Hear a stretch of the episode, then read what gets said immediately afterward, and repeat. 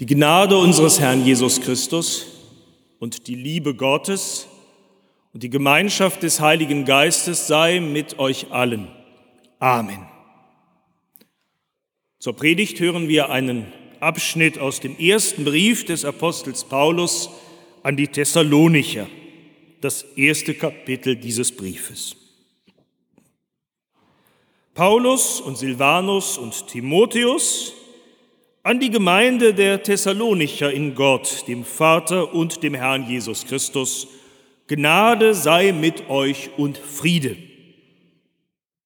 Wir danken Gott allezeit für euch, liebe Brüder und Schwestern, und gedenken euer in unseren Gebeten und danken ohne Unterlass vor Gott, unserem Vater, und denken an euer Werk im Glauben und an eure Arbeit in der Liebe, und an eure Geduld in der Hoffnung auf unseren Herrn Jesus Christus.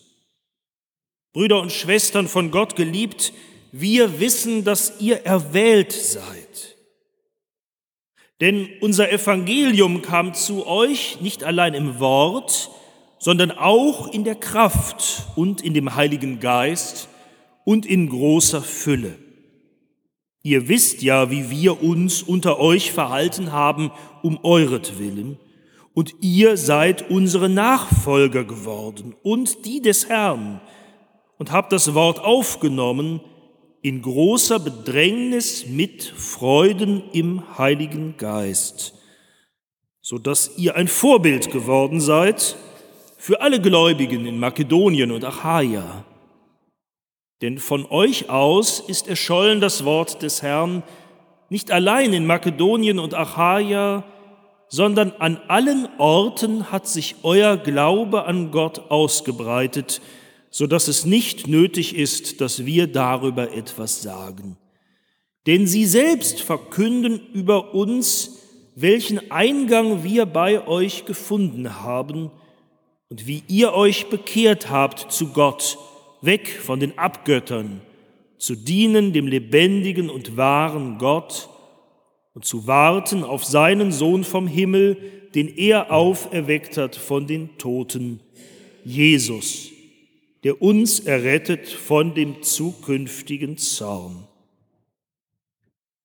Herr, heilige uns in deiner Wahrheit, dein Wort ist die Wahrheit. Amen.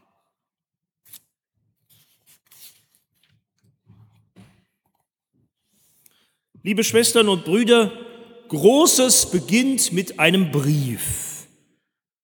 Mit diesem Motto hat vor einigen Jahren die Post in der Schweiz in einer großen Kampagne versucht, fürs Briefeschreiben zu werben. An allen Briefkästen des Landes war dieser Satz zu lesen, Großes beginnt mit einem Brief. Na, obwohl alle, die ihre Urlaubspostkarten und ihre Drucksachen in diese Briefkästen eingeworfen haben, das wirklich dabei empfunden haben.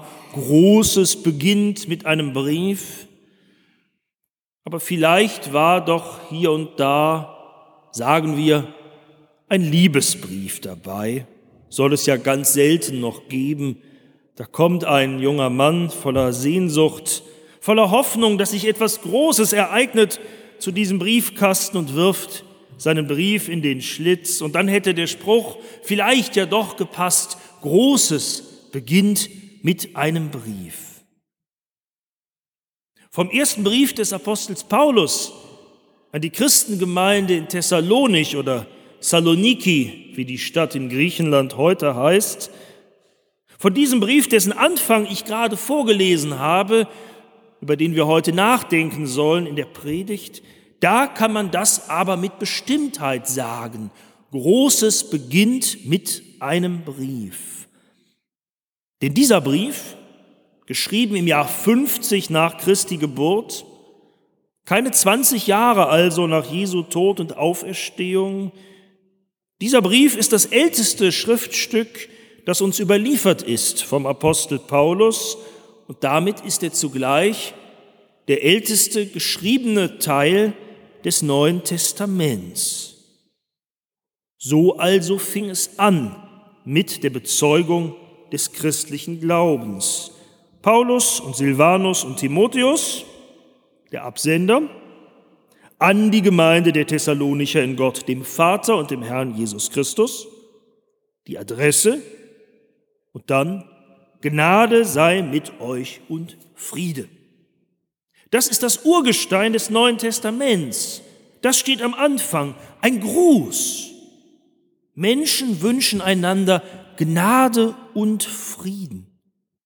Von Anfang an geht es im christlichen Glauben darum, dass Menschen zusammenkommen, dass Beziehungen zwischen Menschen geknüpft werden, dass Menschen aufeinander Acht geben, sich einander vergewissern. Glaube, wenn er zur Sprache kommt, verbindet Menschen. so ist Paulus, der Briefschreiber, in seinen Gedanken beim Schreiben ganz bei denen, die diesen Brief lesen sollen. Wir danken Gott alle Zeit für euch und gedenken euer in unseren Gebeten. Ja, wir denken ohne Unterlass vor Gott an euch, an euer Werk im Glauben und an eure Arbeit in der Liebe und an eure Geduld in der Hoffnung auf unseren Herrn Jesus Christus. Zwar ist Paulus nun nicht mehr da in Saloniki, die von ihm gegründete Gemeinde muss ohne ihn zurechtkommen, weil er an einem anderen Ort in Griechenland die Botschaft von Jesus verkündet. Aber darum sind die Christen in Saloniki nicht weg. Sie sind in seinem Kopf und mehr noch, sie sind in seinem Herzen. Und darum schreibt er ihnen. Aber Paulus wäre nun nicht Paulus, wenn er an die Gemeinde der Thessalonicher nur eine kleine Grußkarte schreiben würde. Nach dem Motto, schön, dass wir uns kennengelernt haben, macht's gut, euer Paulus. Christen verbindet mehr als persönliche Bekanntschaft. Christen verbindet mehr als Sympathie und gelegentlich auch Antipathie.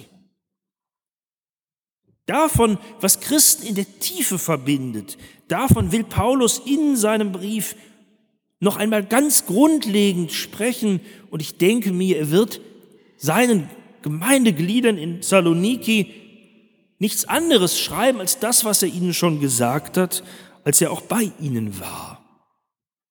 Er schreibt über den Glauben, denn der Glaube ist es, der Christen verbindet. Er schreibt darüber, wie Glaube entsteht, woran Glaube sich zeigt und wodurch Glaube sich bewährt. Aber das alles eben nicht theoretisch, sondern immer mit Blick auf diese kleine Gemeinde, und das waren vielleicht weniger, als wir heute Morgen sind, einige Frauen und Männer und Kinder in Griechenland vor 2000 Jahren, und durch den Brief kommen sie uns ganz nah. Und die hatten erst vor wenigen Monaten angefangen zu glauben. Das war alles noch ganz frisch. Aber Paulus hat eine ganz große Gewissheit, wenn er an sie denkt. Und das schreibt er ihnen, liebe Brüder und Schwestern, wir wissen, dass ihr von Gott erwählt seid. Wir wissen, dass Gott euch ausgewählt hat. Und schon sind wir mittendrin in der tiefsten Theologie des Paulus. Bei dem, was ihn sein Leben lang umgetrieben hat. Nämlich, dass er sagt, das Entscheidende für uns, für unser Leben und für unseren Glauben an Gott, das hat Gott selber getan. Gott hat uns ausgewählt. Und nicht umgekehrt. Wir haben irgendwann gesagt, wäre ja schön, eine Religion zu haben, da wären wir jetzt mal Christen. Nein, Gott hat uns Christen ausgewählt, denn Gott hat uns Jesus gesandt. Und mit Jesus, mit seinem Leben, mit seinem Tod, mit seiner Auferstehung hat Gott dafür gesorgt, dass auch unser Leben neu werden kann, dass es ein Leben sein kann, das dem Leben von Jesus ähnlich wird. Er schreibt das später, ihr seid dem Beispiel des Herrn gefolgt. Ein Leben, das Jesus ähnlich ist, ein Leben im Glauben, ein Leben, voller Liebe, ein Leben voller Gerechtigkeit. Aber wie kann das geschehen? Paulus sagt nicht, indem wir uns jetzt ein bisschen anstrengen, nicht indem wir jetzt den Appell, Appell hören und dann losziehen und sagen, ich muss das hinkriegen, dass in meinem Leben alles fluppt und läuft. Nein, sondern indem Jesus kommt, indem Jesus uns das sagt, du bist mir recht, ich habe dich lieb. Und darum wir wissen, dass ihr von Gott geliebt und erwählt seid. Wenn ich das sagen kann, weil ich es gehört habe und wieder und wieder höre, dann glaube ich, ich bin von Gott anerkannt. Ich bin Gott recht. Gott vergibt mir. Gott nimmt weg, was mich von ihm noch trennen könnte. Und darauf reagiere ich durch den Glauben, der eigentlich gar nicht nur meine Antwort ist, sondern den Gott selber in mir schafft, den Gott in mir weckt durch seine Liebe, durch seine Zusage. Und wenn das passiert, wenn das geschieht, dann ist das Gnade. Diese Gnade, die Paulus ganz am Anfang seines Briefes seinen Zuhörerinnen und Zuhörern wünscht, diese Gnade geschieht im Leben eines jeden Christen. Und das lässt Paulus nicht kalt. Dass da wirklich Menschen in Saloniki angefangen haben zu glauben, das macht ihn ganz aufgeregt, das erfüllt ihn mit aufgeregter Dankbarkeit. Wenn das doch stimmt, dass Glauben nichts ist, was Menschen aus sich heraus machen, wenn es stimmt, dass Glaube immer schon Gottes Werk ist, dann ist doch jeder einzelne gläubige Christ ein Grund, um Gott zu danken, von ganzem Herzen. Und das, ihr Lieben, das ist auch heute so. Nun beginnt in diesen Tagen in unserer Gemeinde in Detmold Lutherisch die sogenannte Visitation. Der Herr Superintendent Lange kommt, er bringt Pastorinnen und Pastoren mit und andere Leute aus der Leitung unserer lutherischen Klasse und die sollen uns unter die Lupe nehmen die sollen gucken, was läuft und auch sehen, was vielleicht nicht so toll läuft. Heute Morgen ist, wenn ich das richtig sehe, noch keiner der Visitatoren da, hat sich auch keiner angemeldet, aber die werden kommen, auch in die Gruppen und Kreise, auch in den Konfirmandenunterricht, auch in die Chorstunden. Und wie das so ist, so sind wir Menschen. Man denkt ein bisschen, oh, hoffentlich ist auch alles diesmal besonders gut vorbereitet. Hoffentlich merken sie nicht, was vielleicht nicht so rund läuft, aber das ist eigentlich ganz falsch. Wie geht es uns mit unserer Gemeinde? Finden wir Grund zum Klagen? Finden wir Grund zum Meckern über unsere Pastoren, über die Mitarbeiterinnen im Büro, über die Ehrenamtlichen oder meckern wir Pastoren über euch, dass wieder so viele Bänke leer geblieben sind? Ganz oft ist das so. Ganz ungerecht, weil ihr seid ja da. Meckern wir über die anderen, die nicht da sind. Nein, auch das nicht. Freuen wir uns. Fangen wir an, uns neu die Augen öffnen zu lassen. Wir haben Grund zum Danken. Wir haben Grund zum Danken, dass ihr da seid. Und nicht nur so da seid, sondern glaubend hört und glaubend lebt. Ein Zeichen dafür, dass Gott da ist, dass Gott Glauben weckt in deinem und meinem Leben. Und das sollte uns in freudige Aufregung versetzen und wir könnten eigentlich mit, mindestens so aus dem Häuschen sein, wie Paulus hier in seinem Brief. Wir danken Gott alle Zeit für euch alle. Wir denken an euch in unseren Gebeten. Wir denken ohne Unterlass vor Gott an euch, an euer Werk im Glauben und an eure Arbeit in der Liebe und an eure Geduld in der Hoffnung auf unseren Herrn Jesus Christus. Habt ihr es erkannt? Da ist eine ganz berühmte Dreiheit versteckt in diesem Satz des Paulus. So etwas wie die Quintessenz des christlichen Lebens. Glaube, Hoffnung, Liebe. Das wird Paulus begleiten und durch alle seine Briefe wird sich dieser Dreiklang hindurchziehen wie ein roter Faden. Glaube, Liebe, Hoffnung. Diese drei Worte bringen auf den Punkt, der Glaube ist von Gott gewirkt. Der Glaube hat seinen Grund nicht in den Möglichkeiten, die wir Menschen haben, aber obwohl von Gott gewirkt, wirkt er sich aus in unserem Leben. Obwohl nicht entstanden durch unsere Möglichkeiten, schenkt uns der Glaube Möglichkeiten, neue Möglichkeiten für unser Leben. Wir können lieben, wir können hoffen. Und darin, so hört Paulus das sogar von anderen, darin bewähren sich die Christenmenschen in Saloniki. Paulus hört, dass sie sich kümmern um die, die niedergeschlagen sind. Er hört, dass sie die Schwachen durchtragen. Er hört, dass sie keinen alleine lassen in der Gemeinde, dass sie niemanden vergessen, dass sie die besuchen, die krank geworden sind oder die vielleicht anfangen zu zweifeln oder die sich nicht mehr trauen, in die Gemeinde zu kommen. Und in all dem machen sie es genauso wie Jesus. Und da wird das wahr. Da wird das Leben der Glaubenden ein Leben, das sich ausrichtet am Beispiel von Jesus. Ihr seid unsere Nachfolger geworden und die des Herrn. Da ist Jesus gemeint, indem ihr das Wort aufgenommen habt in großer Bedrängnis mit Freuden im Heiligen Geist. Ja, auch in großer Bedrängnis. Das weiß Paulus aus eigener Erfahrung. Immer wieder kann es schwer werden, am Glauben treu festzuhalten. Dann, wenn man erlebt, dass einen deshalb Menschen ablehnen oder verfolgen. Paulus selber hat das erlebt in seinem Leben.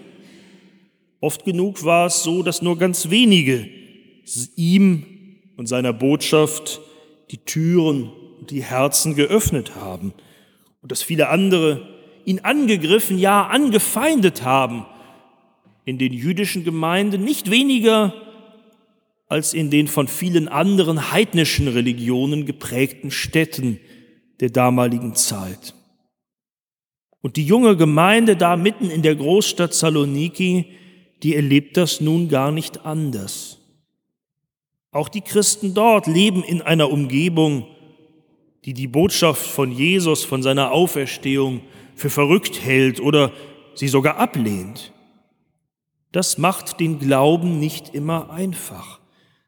Aber diese Bedrängnis, sie gehört dazu. Sie ist der Ort, an dem der Glaube sich bewährt.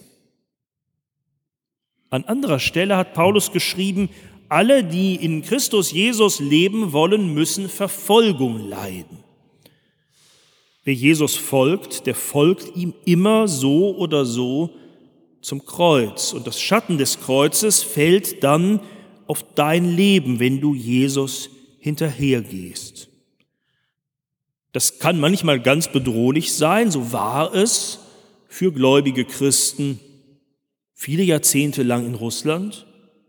So ist es heute für Menschen, die an Jesus Christus glauben, zum Beispiel in Nordkorea aber auch in manchen islamischen Ländern, dass sie sich heimlich treffen müssen, dass sie einen brauchen, der an der Tür steht und aufpasst. Das ist dann keine große Kirche, sondern eine Wohnung, dass sie lieber nicht zu laut singen, damit die Nachbarn es nicht hören und sich anzeigen. Aber das kann anders sicherlich, nicht so massiv, vielleicht auch bei uns passieren wenn du merkst, das ist mehr oder mehr gar nicht mehr selbstverständlich, sich konfirmieren zu lassen. Da gibt es andere in der Klasse, die sagen, warum gehst du da denn hin? dann musst du sonntags noch in die Kirche gehen und dir die langen Predigten anhören. Du könntest doch was Besseres machen mit deiner Zeit. Und das geht auch den Älteren so, dass es mehr und mehr nicht mehr selbstverständlich ist, zu glauben. Und eigentlich war es das ja nie aber es ist doch schmerzhaft, auf einmal einen kalten Gegenwind zu erleben, zu merken, da sind Menschen nicht nur gleichgültig gegenüber dem Glauben, sondern verständnislos, ablehnend. Und manchmal, da wird aus dieser Ablehnung doch etwas wie Hass. Ich habe das so empfunden, als ich vor wenigen Tagen die Landeszeitung aufgeschlagen habe. Da wurde aggressiver Hass gegen einen Pastor unserer lutherischen Klasse verbreitet, gegen einen Mann, der sich nichts, wirklich nichts hat zu Schulden kommen lassen, außer dass er beim Blick in sein Notizbuch, in seinen Kalender feststellen musste, ich kann zu einem bestimmten Termin eine Bestattung nicht machen, bitte lasst uns einen anderen Termin suchen.